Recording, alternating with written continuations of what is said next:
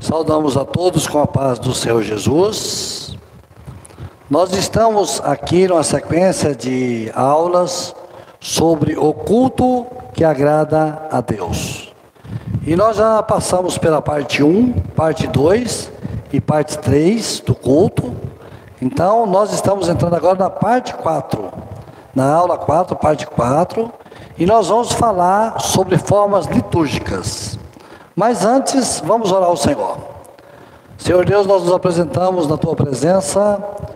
Senhor, confessamos o quanto somos falhos, pobres, pecadores e perfeitos, mas o Senhor cuida de nós, o Senhor é o nosso Deus. Senhor, nós temos vivido na tua presença, Senhor, e o Senhor tem sido maravilhoso para conosco. Perdoa os nossos pecados, Senhor, nós oramos em nome de Jesus. Meus irmãos, nós vamos falar nessa aula sobre formas litúrgicas no culto. E isso é muito importante para nós, não é? Nós falamos sobre liturgia ali na, na aula passada, falamos sobre liturgia na oração, liturgia no louvor, não é? Liturgia na confissão de fé, e vários assuntos que envolvem o culto, e agora nós estamos entrando aqui nas formas litúrgicas. O professor Elianai Cabral nos ensina cinco formas. Tem que olhar no, no computador seu, tá? Não aí, tá? É, cinco formas litúrgicas. O pastor Elenai Cabral. Forma carismática. Vamos começar pela forma carismática. Carimas no grego é dons. Culto deve ser carismático, dar a liberdade para a manifestação dos diversos dons. E aqui, na visão do pastor é, eu vou pegar o nome dele aqui para não errar, Elenai Cabral, ele considera dons também aquela lista de dons, fora da lista de Coríntios, Coríntios 11, Coríntios 11, é, ele vai falar sobre dons como pregação, louvor e, e, e também os dons espirituais. Então, cada igreja, com o Espírito Santo distribuindo os dons como quer. Um ele usa na palavra, outro ele usa no louvor, outro ele usa ali é, na porta, outra, cada um ele usa como ele quer dentro da igreja, cada um nos seus dons. Aqui, dom ampliado, não estamos falando somente dos dons espirituais, como manifestação do Espírito Santo, mas dons de uma forma ampliada na visão desse pastor. Tá bem? Cada igreja tem esse, o Espírito Santo distribui e usa cada um como quer. Nós devemos buscar também, nós deve, mas devemos buscar também é, o Espírito Santo dá os dons, mas nós também devemos buscar os dons. Então a palavra diz que o Senhor dá os dons como Ele quer, e o apóstolo Paulo fala assim: buscai com zelo os melhores dons. Então também há um trabalho, há um, podemos dizer assim, uma tensão entre esses dois pontos. O Espírito Santo dá os dons à igreja, mas você também deve buscar os dons, principalmente com zelo, os melhores dons. Tá bem? Nós vamos ver também a didática. Didática vem do termo, vem do termo grego didatike, que é a arte técnica, arte e técnica de ensinar. Uma igreja bíblica, em sua liturgia, em seu culto, tem que contar com o ensino sólido da palavra de Deus. A igreja deve ser bibliocêntrica. Bibliocêntrica no sentido de viver a palavra. Ela é cristocêntrica, não no sentido de idolatria ao, ao, ao, objeto, mas no sentido de viver a palavra. Ela tem que ter a palavra dentro dela, no seu interior. O louvor deve ser bíblico, a confissão deve ser bíblica, todos os atos do culto devem ser no sentido de ensino. Todos os atos do culto devem ser no sentido de ensino. Jesus é o modelo de mestre com relação a ensino. Então, a palavra rabi, quando se refere a Jesus, chamado meu grande ou meu mestre, repete 12 vezes. A palavra rabone, o grande, rabone, é, duas vezes. E a palavra no grego didáskalos, que quer dizer mestre, aparece 43 vezes no Novo Testamento, se referindo a Jesus. Então Jesus, ele é mestre por excelência, ele é professor por excelência. Por isso ele falou assim: aprendei de mim. né? Mestre chamado com ele é chamado mais de mestre do que de pregador, o Senhor Jesus. Todo tempo Jesus está ensinando. Ele ensina na sua jornada, ele ensina quando ele está conversando, ele ensina quando ele morre, ele ensina quando ele ressuscita, ele, quando ele está com os pecadores, ele está ensinando. O tempo todo, Jesus está ensinando. Exemplo de Jesus ensinando. Um exemplo de Jesus ensinando. Em Mateus 11, 11 28 a 30, ele fala assim: Vinde a mim, todos que estáis cansados e oprimidos, e eu vos aliviarei. Texto muito conhecido. Tomai sobre vós o meu jugo e aprendei de mim, que sou manso e humilde de coração. Então, aqui, Jesus está dando uma aula falando sobre o jugo. Então, diferente, o que, que era o jugo? O que era o jugo que Jesus estava falando? Diferentes formas de pensamento dos temas rabínico antigo. No Velho Testamento, a Torá. Então, um interpretava de um jeito, outro interpretava de outro. Aquele trabalho de interpretar, aquele tra trabalho de buscar aquela verdade concreta. Então, quando se tratava de interpretação, essas formas de interpretar os textos eram chamadas de julgos. Muito diferente do, do, do, do contexto campestre, rural, que um dia nós aprendemos. Pois pense de uma canga, de dois, dos bois, que você está junto onde Jesus vai, você vai. Mas não é isso que Jesus está dizendo. Jesus está falando do trabalho árduo de interpretação a partir dos estudos da Torá pelos rabínicos no sistema antigo. Então, tomar o meu jugo, a minha forma de ensinar é diferente, é, é, é, muito mais. Você não tem o peso da lei, você tem que estudar o peso da lei, aqui é a graça, tá, a minha, o meu jugo é leve, ele está dizendo isso aí, não é? Então, para se tornar um rabínico, um rabino, uma pessoa devia tomar o seu jugo sobre si, ele tinha que ter um pensamento, um comprometimento para se chegar a uma interpretação mais próxima daquilo que era a vontade do Senhor. Esse julgo, essa interpretação, esse trabalho era chamado de julgo. Nesse contexto, tomar o meu julgo quer dizer outra coisa bem diferente da ideia rural, daquela canga que coloca sobre os animais, né? Muito diferente dessa ideia rural e campestre. Tem um livro apócrifo, os livros apócrifos não é palavra de Deus mas serve como história e serve como, como aprendizado. São livros que trazem muitas informações, como aprendizado, como um livro comum. Então, os livros, tem um livro chamado Eclesiástico, não é Eclesiastes, lá da, da Bíblia, é Eclesiástico. É um livro apócrifo, diz no capítulo 51, nos versículos 26 e 27 desse livro. Diz assim: Colocai o vosso pescoço sobre o jugo e receba as vossas almas a instrução ela está perto do vosso alcance. Então, peso sobre os ombros, para você receber a instrução, você tem que se sujeitar ao jugo, tá bem? O ensino de Jesus era que ele, no seu evangelho, não ia trazer aquele jugo farisaico, rabínico, aquela formalidade, aquele legalismo. Por isso que ele falou assim: meu fardo é leve meu jugo é suave. Não é isso? Amém? Vamos tratar agora da palavra Eucaristia. Eucarística. A palavra Eucaristia significa ação de graças. A palavra Eucaristia significa ação de graças. Nome dado no começo da patrística, que eu já expliquei, que eram os pais apostólicos, os pais, os primeiros pais da igreja, entre o ano 100 e 650, aqueles pensadores, filósofos, era ali a patrística eles vão, é nome dado para a ceia do Senhor, ou a chamada Santa Comunhão, Eucaristia, ação de graça. Nós vamos voltar nisso mais à frente. Querigmática, vem do grego querigma, proclamação ou mensagem. Aparece várias vezes no Novo Testamento. O conteúdo da mensagem cristã primitiva é a proclamação do conteúdo da pregação. A pregação proclamava a mensagem da igreja. Então, é, é, esse evangelho, esse evangelho, esse querigmático, esse querigma, que é essa proclamação, ela, ela vem do grego, quer dizer, arrependimento, salvação e graça, etc. É o conteúdo da pregação lá de da igreja primitiva. Então tem alguns gregos análogos a evangelhos. Então nós vamos ver aqui.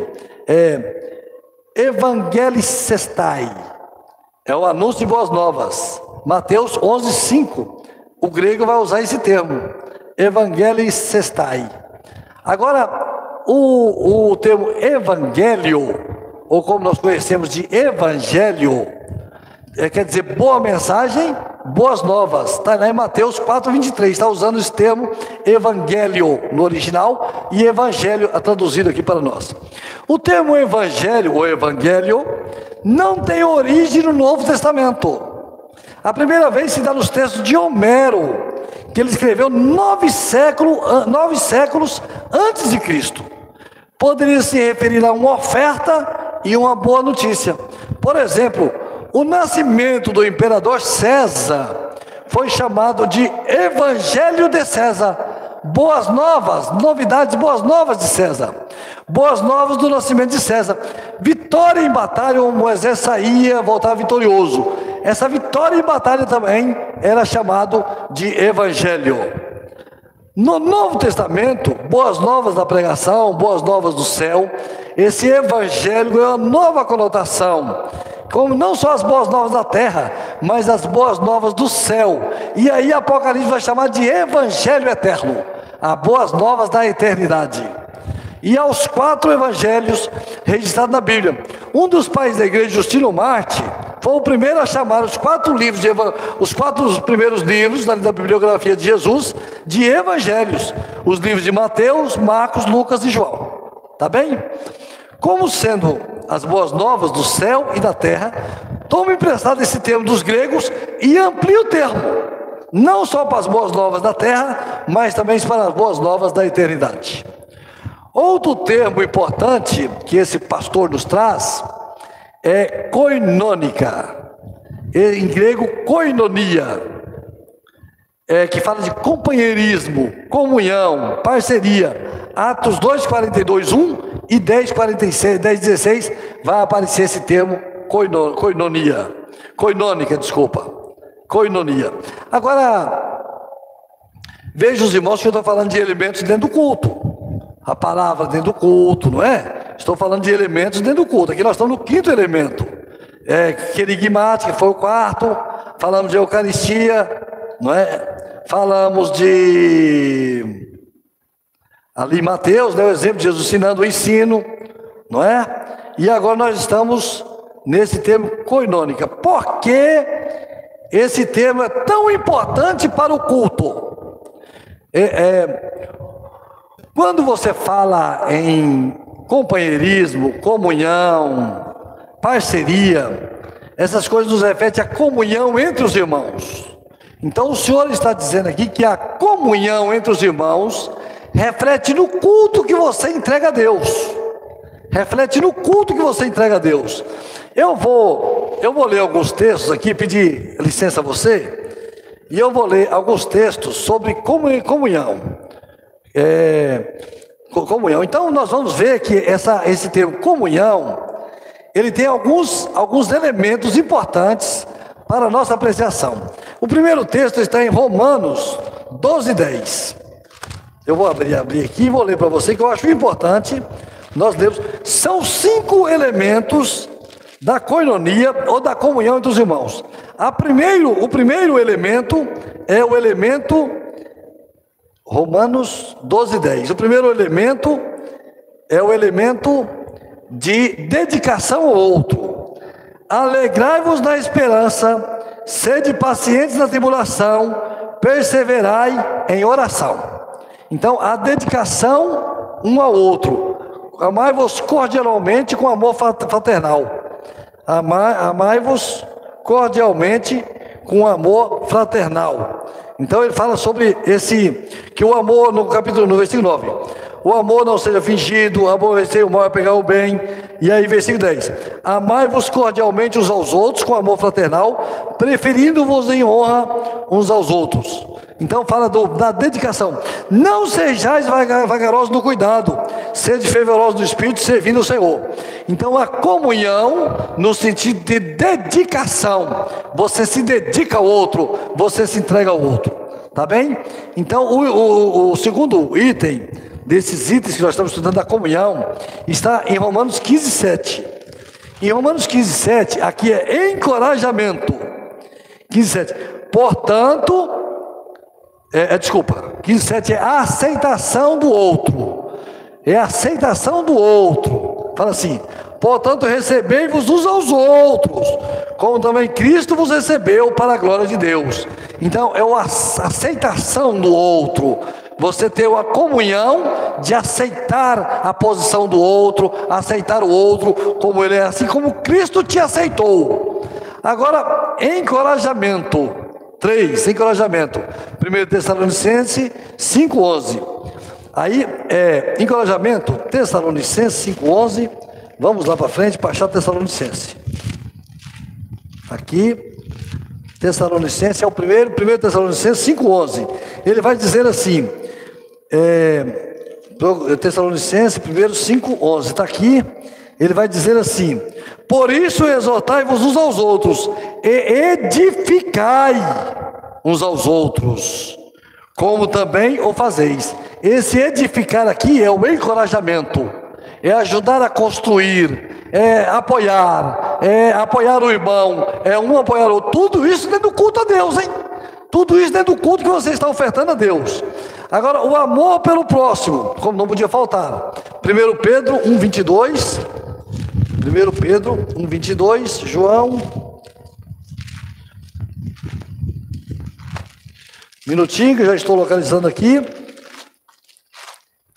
Pedro 1, 22. 1 Pedro 1, 22 vai dizer assim: Purificando as vossas almas pelo Espírito da obediência à verdade, para o amor fraternal. Essa palavra fraternal é frater, no latim, que quer dizer irmãos. É o amor para o amor fraternal, o amor entre os irmãos. E repetindo aqui, e repetindo aqui Tessalonicense, ele vai falar assim: não fingindo, não fingindo, amai-vos ardentemente uns aos outros com o coração puro. Então está dizendo que no culto tem que haver comunhão no amor fraternal.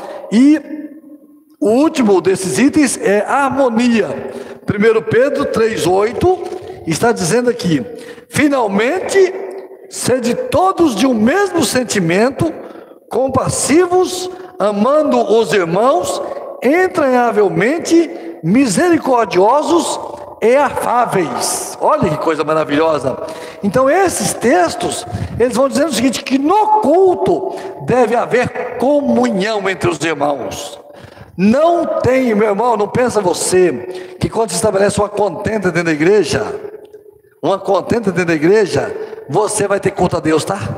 Brigas, confusões, perseguições, você vai ter culto a Deus dentro da sua igreja, meu irmão, não tem tá? Para ter conta a Deus na igreja, precisa ter comunhão, amor uns com os outros, precisa ter um ambiente de comunhão e de amor de Deus, tá certo? Então é, é, é, é maravilhoso. Mateus 5, de 21 a 26, a palavra de Deus vai tratar sobre este assunto da comunhão no culto. Culto não é só louvar a Deus, não, culto é comportamento.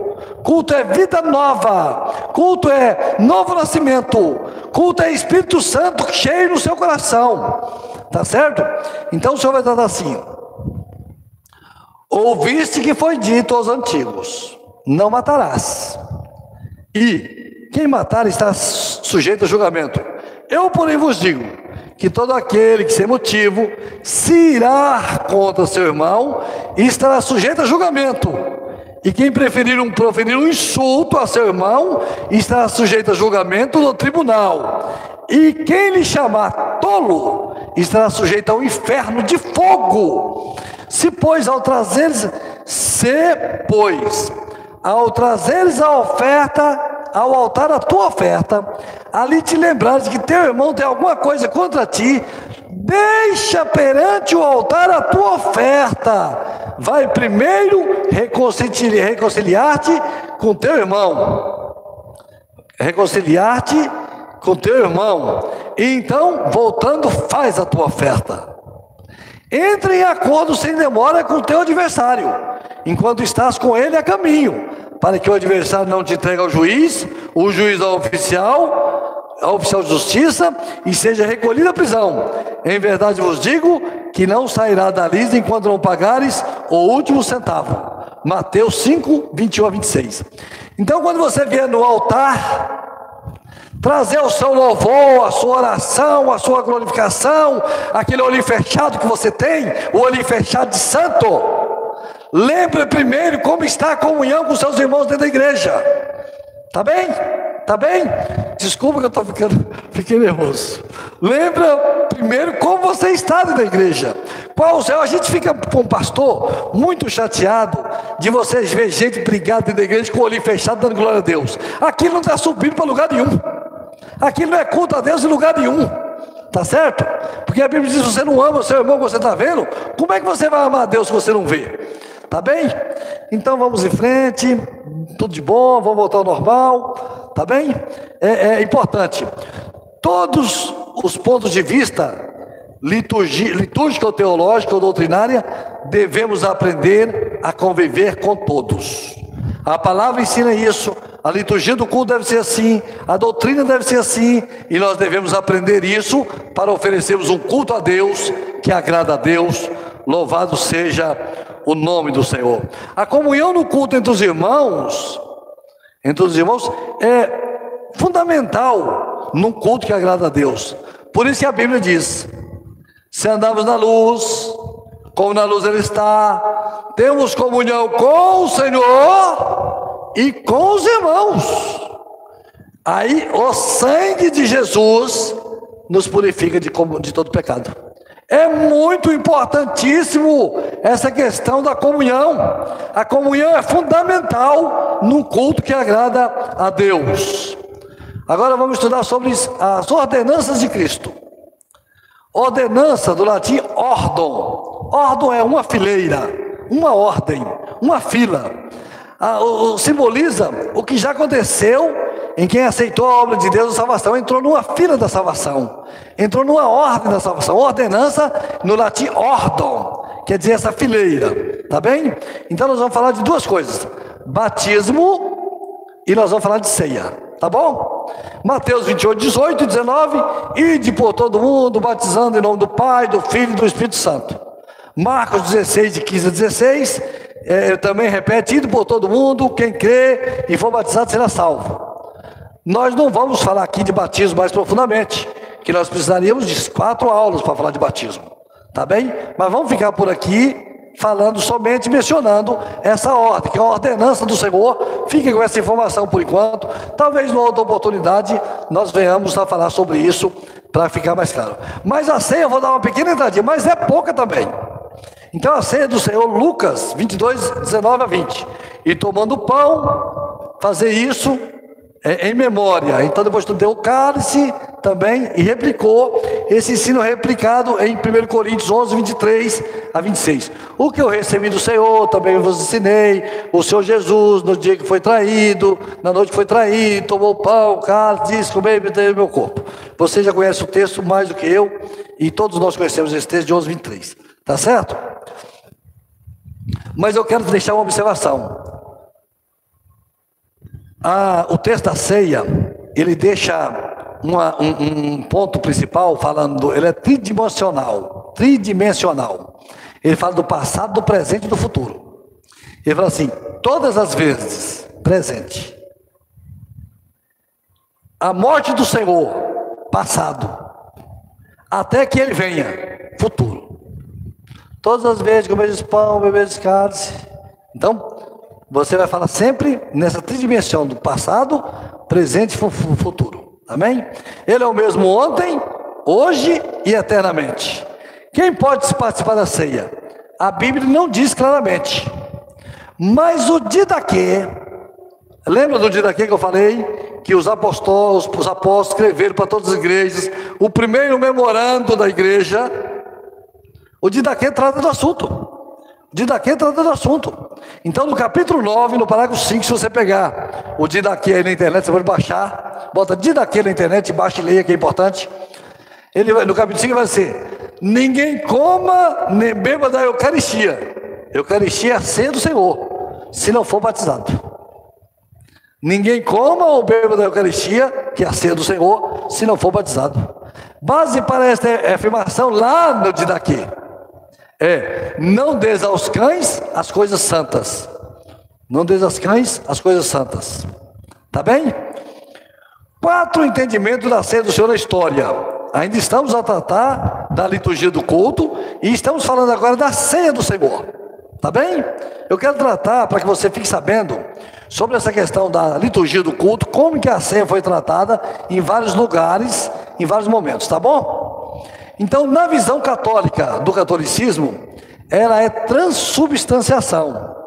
Quando o sacerdote ou padre consagra o pão e o vinho, acontece uma mudança metafísica. É, e esses elementos se transformam em sangue e corpo de Cristo, objetivamente se transformam na visão católica, vira pão e carne, é, é, é corpo e sangue de Cristo. Após a oração ocorre um milagre. Ele orou, mudou. Essa mudança, o corpo de Cristo, o sangue de Cristo, está ao vivo ali, presente. A participação, a participação da hóstia confere perdão aos pecados veniais. Veniais é aqueles pecados que podem ser perdoados. E é mais um dogma do que bíblico.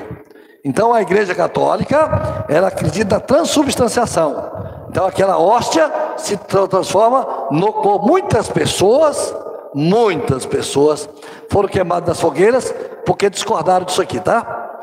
Isto é o meu corpo, entende literalmente.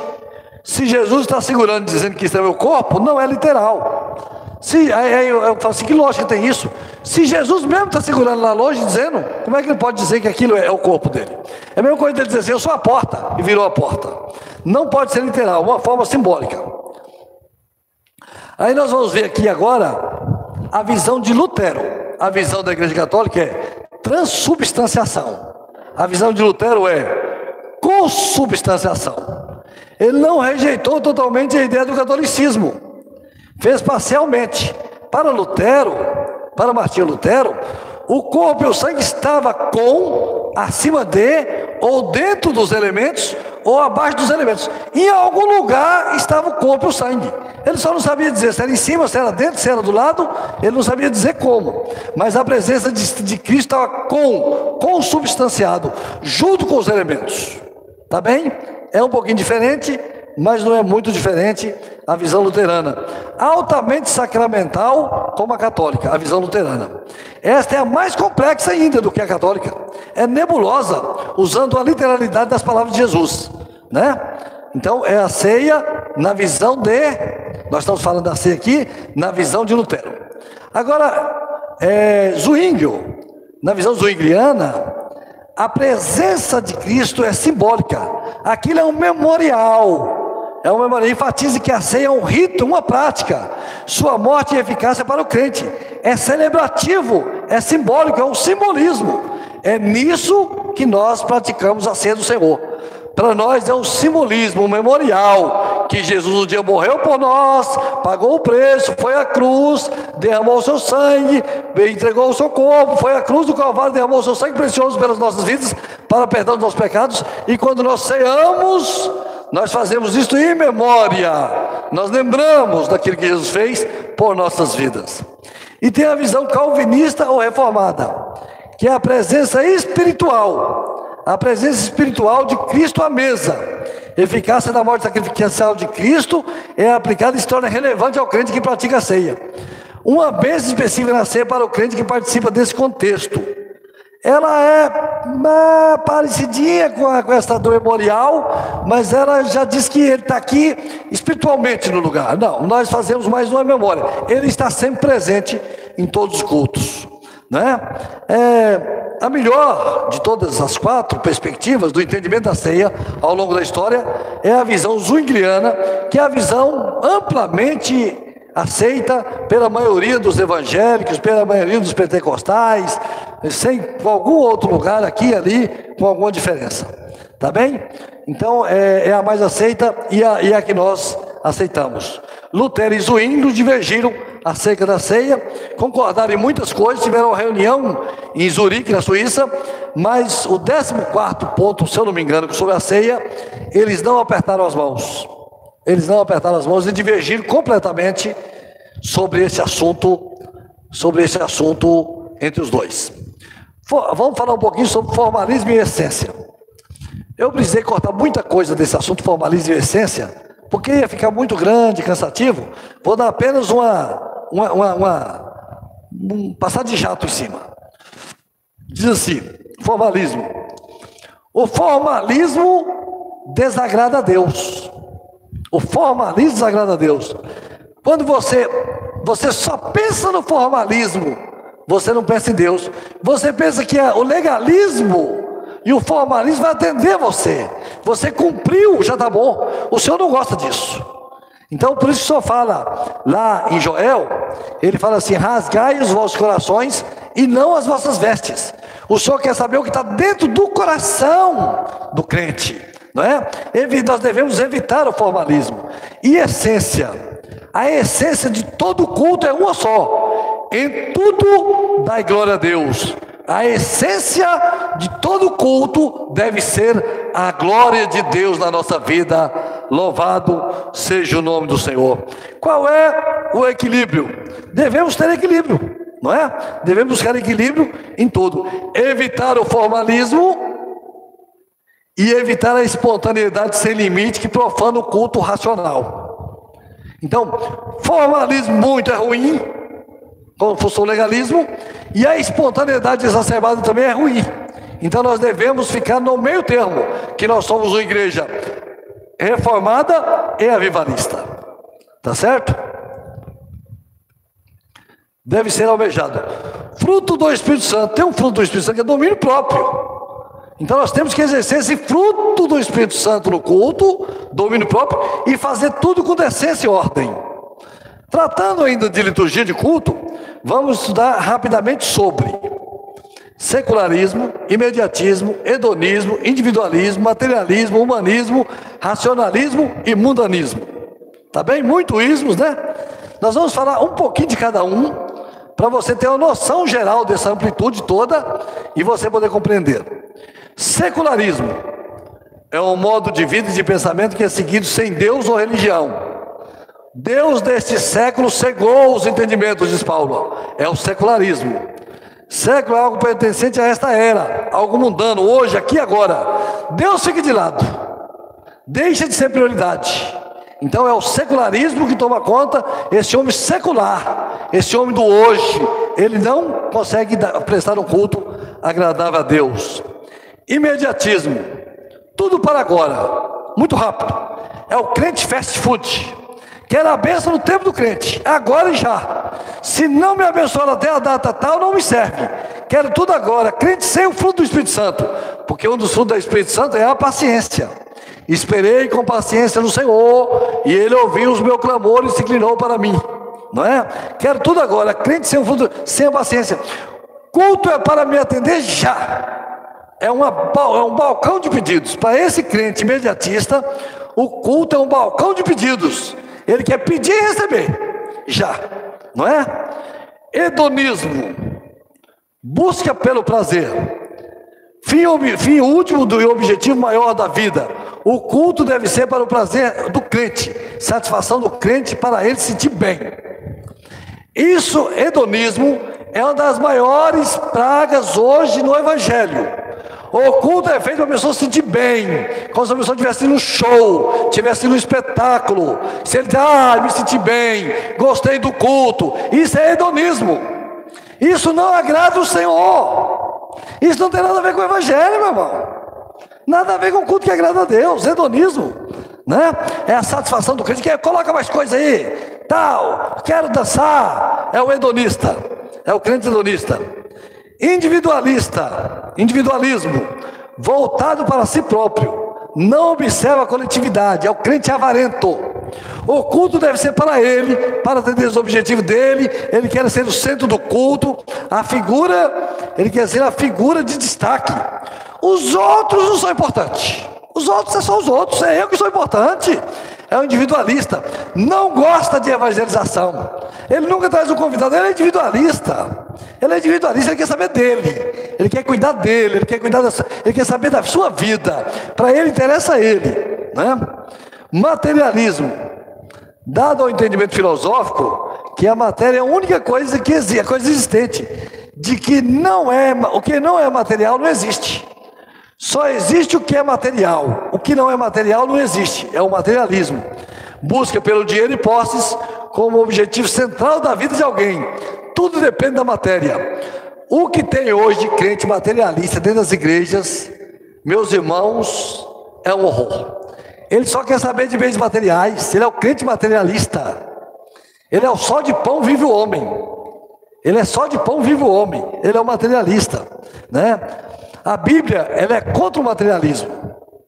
Em João 4, 24 diz assim: Deus é espírito, e importa que os que o adorem, o adorem em espírito e em verdade. Então Deus quer que os adoradores o adorem em espírito. Né? Hebreus 11, 3. Pela fé, entendemos que os mundos, pela palavra de Deus, foram criados daquilo que se vê não foi feito, aquilo que se vê não foi feito do que é aparente, do que é material, foi criado pela palavra de Deus. O amor ao dinheiro é a raiz de todos os males. O materialista ofende a Deus, prejudica o culto, pois ele desvia o objetivo do culto. Culto a Deus é opor-se ao materialismo. O culto deve ser uma oposição à matéria, em todos os sentidos. Em todos os sentidos. O evangelho está encharcado de materialismo, tanto de líderes materialistas como de crentes materialistas. Líderes materialistas geram crentes materialistas, interesseiros. Crentes interesseiros do material, uma vergonha para o evangelho, tá? Há muitas igrejas voltadas totalmente para o materialismo. Deus pode abençoar o homem, Deus pode te dar uma bênção material, Deus pode prover as coisas, pode, porque Ele é o dono da prata e do ouro, mas o culto não pode ser nesse, nesse fim e nesse objetivo. Humanismo, qualquer movimento ideológico que se concentra no valor do ser humano, é o humanismo, não é? O humanista sem Deus, o valor, o valor é direto no ser humano. Não, não é o valor, você é importante, você tem valor. O valor está dentro do homem. Né? O humanista cristão, a visão bíblica do homem, criado por Deus, imagem de semelhança de Deus. Como é que você é humanista cristão? Eu sou humano, mas sou criado por Deus, Deus me criou, Deus me fez, tudo devo a Deus, Deus é o meu Senhor. Esse é humanista na visão cristã. O culto humanista coloca o homem no centro. E olha, é o que mais tem hoje, tá? Na palavra, nos louvores, etc. O culto humanista é antropocêntrico. No culto humanista, o homem toma conta do culto. O Senhor desaparece, a palavra desaparece, tudo desaparece, só fica, só fica aquele grupo, aquele, aquele, aquele, aqueles artistas. A W. Tozer disse, falando sobre isso, ele diz assim: os hinos antigos diziam: Tu és, tu és, tu és. E os louvores de agora diz: Eu sou, eu sou, eu sou. Tá bem? Racionalismo. Para o racionalista, a razão é o único caminho para a verdade. Precisa ser racional para chegar à verdade. A Bíblia se subordina à razão do homem. Esse é o racionalista. O racionalista nunca pode adorar a Deus porque ele não crê em Deus, né? Ele só crê naquilo que é racional. Consumismo é o nome dado ao lado de consumir exageradamente bem o serviço, especialmente bem supérfluos. Consumismo espiritual, forma mundana de consumir coisas sagradas. Vou, repetir. Consumismo espiritual, forma mundana de consumir coisas sagradas. Tem uma doença catalogada pela OMS, oneomania Oni quer dizer compra, mania quer dizer loucura, compulsão por compra, comprar compulsivamente, loucura por comprar. É a doença ali do desse que é o consumismo. Agora, veja bem, no consumismo, o culto vira objeto de consumo. Encara Deus como meros produtos. Não ficam, não ficam raízes em igrejas nenhuma. E consomem produto de igreja cis, na medida que as igrejas oferecem produtos das igrejas. O crente consumista é assim: o louvor ele pega da igreja tal, a palavra ele pega da igreja tal, a vigília ele vai na outra igreja, o, a, a, outra hora ele vai aqui. É o crente consumista, ele vai consumindo. Ele vai como se, como se o evangelho fosse um balcão e ele vai consumindo. Agora, o que nos deixa triste não é isso não. Né? O que nos deixa triste é que a igreja, observando esse movimento, né? Ela começou a oferecer bens, serviços e cultos. Vira vitrine desse grande costumista. Prepara o culto do jeito que agrade o costumista. Para o costumista vir consumir aqui. Né? A igreja oferece um mix de produtos, abastecendo a prateleira do crente costumista. A pergunta do costumista a ir aos cultos é o seguinte: vou ver o que Deus tem para mim hoje. Vou ver o que Deus pode me dar hoje. Eu vou lá para ver o que Deus vai falar comigo. O consumista ele quer consumir alguma coisa do sagrado, tá certo? Ele não vem para dar louvores ao Senhor, não. Ele vem consumir, ele é o consumidor. A relação muda de Deus provedor para Deus produtor. Cria-se a teologia da prosperidade para atender esse crente interesseiro e consumista. Souza, um escritor muito famoso, ele diz o seguinte: se de um lado de, é, diz, de um lado, o mercado existe. O crente consumista está por aí. E a religião aceita o jogo do crente consumista e atende o consumidor. Não diz a verdade para ele, que tem que mudar de vida, não. Atende o crente consumidor. A igreja vira um grande mercado. Falar do existencialismo. Nome dado a qualquer escola filosófica, conforme o ser humano vive. São definidos por livres decisões e atos. Liberdade do homem. Conflito existencial aos homens. O culto deve exaltar a Deus e colocar o homem no seu lugar. Esse é o objetivo do culto. O objetivo do culto é colocar o homem no seu lugar, dar ao homem a posição desse homem diante de Deus. O homem é um carro sem alinhamento. O homem é um carro sem alinhamento. Aqui uma, uma explicação, né? Se Deus soltar a mão da direção, ele pende para o pecado e para o precipício. Ele é desalinhado. O homem, é um homem, o homem é desalinhado. O homem é desalinhado. Eu queria citar quem foi que, que fez essa, essa analogia, mas eu não anotei aqui. Peço perdão. Até o autor que fez essa analogia, porque eu anotei, mas não anotei o nome dele aqui. Estou até envergonhado. Mas ele, ele diz o seguinte: o homem é um carro sem alinhamento. Se não soltar a mão da direção, ele pende para o pecado e para o precipício. É o homem no seu existencialismo. O homem é pecador por si só. Né? O homem tem o homem tem uma inclinação natural para o mal, para o pecado, é natural. Né? Nominalismo é o nome dado à teoria filosófica segundo a qual a qual te, a, a, segundo a qual temos tais como bondade, humildade, etc., são termos universais. Isso não vem de Deus, não vem do Senhor. São inerentes aos homens, sem maiores detalhes. Indivíduos que pensam de forma idêntica. Falando isso aí é um fenômeno, nominalismo, que já está dentro do homem. Esse é o grande argumento dos desigrejados. Adeptos hoje, no Brasil hoje tem 4 milhões de desigrejados. Eles não precisam de uma igreja local. O bem está dentro de mim. Eu tenho a bondade dentro de mim, eu tenho, eu sou humilde, eu sou tão bom, eu não preciso de uma igreja. É o desigrejado, não preciso da igreja local. Eu chamo esse, o desigrejado, aqui, eu chamo. Eu, eu, eu, vejo assim que é um crente egoísta, né? Ele estando bem, os outros não importa, né? Ele estando bem, o irmão não importa. Ele estando bem, está tudo certo, né? Essas qualidades são naturais do homem de casa, já está bom.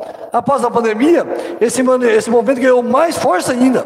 É, é, é, esse crente, né? Desigrejado pelos canais do, do Meet, do YouTube, ele vai consumindo os produtos e vai ficando cada dia mais distante da comunhão da igreja. Não gostou do pastor? Não gostou da liturgia, não gostei da pregação. Ah, o louvor não, o pessoal do louvor é um pessoal muito tranquilo, eu gosto de agitação. Então eu vou embora. Aversão às instituições religiosas. Nominalismo é subjetivo. Você não sabe dizer assim, nominalista é isso. Não, ele é subjetivo, é uma coisa meio, meio fluida, né?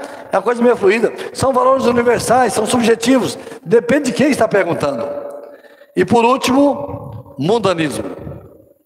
É o nome dado à filosofia ou ao estilo de vida de uma cosmovisão material em desacordo com a espiritual. Valores contrários a 1 João 2, 15 a 17. O que, é que diz João 2, de 15 a 17? Não, não ameis o mundo, dê o que no mundo há. Então, o amor ao o mundanista, ele nunca pode prestar um culto a Deus, porque ele ama o mundo, ele não ama Deus, ele ama o mundo. E João fala: não ameis o mundo, nem o que, e, João aqui está registrado, né? O mundo passa e as suas consciências. Então, o mundo, quando nós falamos a palavra mundo, nós falamos a palavra grega cosmos. E a palavra trata a palavra mundo de três formas. Mundo como raça humana, em João 3,16. Deus amou o mundo, amou a raça humana. Mundo como o planeta Terra, em João 10,36. E mundo como valores contrários a Deus. Não, não ameis o mundo. Tá? Então a palavra, quando fala grego cosmos, mundo, a, a, a palavra vai tratar nessas três formas. Esfera de descrença contra Deus, espera de descrença, de descrença contra Deus e sob o controle do diabo, do diabo. João 14, João 14, 30.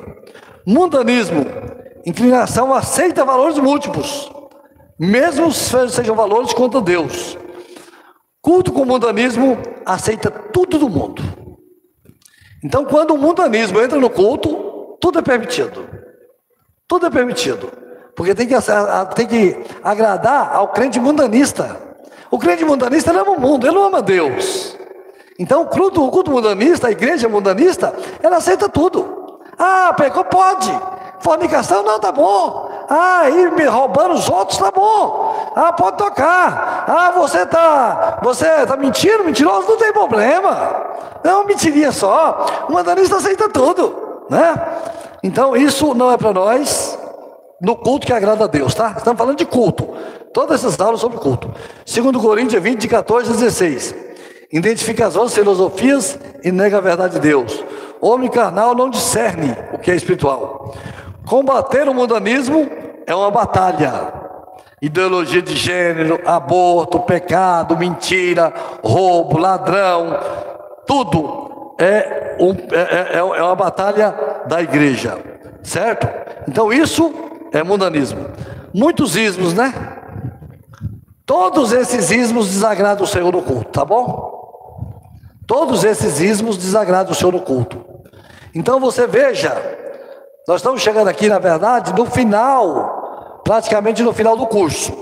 Ainda tem mais uma aula que é o culto que agrada a Deus, mas é muito rápida. Mas tem um instrutório, nós estamos chegando aqui no final já. A próxima aula é uma aula só sobre esse culto que agrada a Deus, quais são os elementos desse culto. Mas veja você, que responsabilidade é um culto a Deus, não é? Que grande responsabilidade é um culto ao Senhor Todo-Poderoso. Como nós devemos, com essas informações, examinar a nós mesmos como igreja, como povo de Deus, como servo do Senhor, para prestarmos ao Senhor um culto que agrada a Ele, para que nós possamos fugir de todos esses ismos aqui, fugir de todo tipo de destaque pessoal, fugir de tudo aquilo que desagrada o Senhor, para fazermos um culto que agrada a Deus. Que nós, como igreja, possamos avançar seguros, firmes. Nós somos uma igreja bíblica, não é? Cristocêntrica. Que nós possamos simples, que nós possamos nos segurar nesses pontos, não é? Nessa biblicidade, nessa na, na orientação do Senhor Jesus para que nós possamos avançar com segurança, com tranquilidade, sabendo que o que nós estamos fazendo está agradando a Deus. Louvado seja o nome do Senhor. Liturgia de culto, culto sempre será uma batalha. Mas vale a pena enfrentar todas elas para glorificar o nome do Senhor. Vale a pena, vale a pena lutar pela sua igreja, para não deixar ninguém fazer essas coisas dentro da sua igreja, para que o nome do Senhor seja glorificado. Repreender todo quanto é tipo de atitude mundana, de é, é, que traz dificuldade, não é? Para que o nome do Senhor seja exaltado no nosso meio. Amém? Vamos orar? Senhor, nós te louvamos. Nós bendizemos o teu nome, Senhor, por tão grande bênção.